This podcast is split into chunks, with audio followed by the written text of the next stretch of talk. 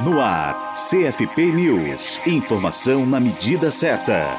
Conselho Nacional de Saúde, o CNS, divulgou o documento contra a proposta de emenda à Constituição, a PEC 241 de 2016, que limita no período de 2017 a 2036 os gastos e investimentos dos poderes executivo, judiciário e legislativo, com o mote, abre aspas, por uma solução das contas públicas que respeite os direitos sociais, fecha aspas, o texto publicado no dia 4 de outubro, afirma que a essência da proposta do novo regime fiscal é o corte de despesas primárias, ao arrepio dos atuais direitos constitucionais para fazer valer o superávit primário nos próximos 20 anos. A conselheira Semira Misvedovato, representante do Conselho Federal de Psicologia, o CFP, no colegiado, aponta impactos negativos para a área de modo geral e para a saúde mental, caso a proposição seja aprovada pelos parlamentares.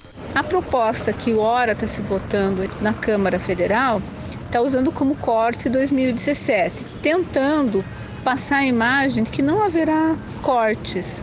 Mas o problema não são os cortes, o problema é o congelamento nos gastos em 20 anos. Ou seja, o orçamento da saúde vai ser o de 2017, 2016 e 2017, valendo pelos próximos 20 anos, sem considerar questões como o envelhecimento da população, o acesso a novas tecnologias, né?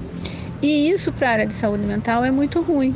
O congelamento então vai afetar em cheio a questão dos CAPs, mas também vai atingir toda a rede de atenção psicossocial, né? NASFs, consultórios de rua, também sofrerão esses impactos.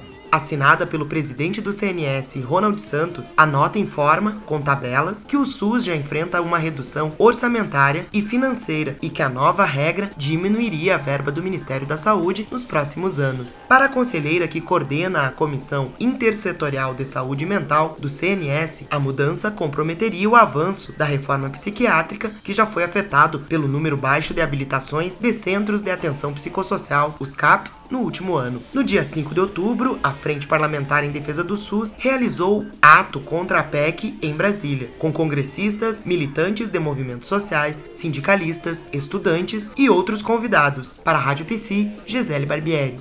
Rádio Psi. Conectada em você. Conectada na psicologia.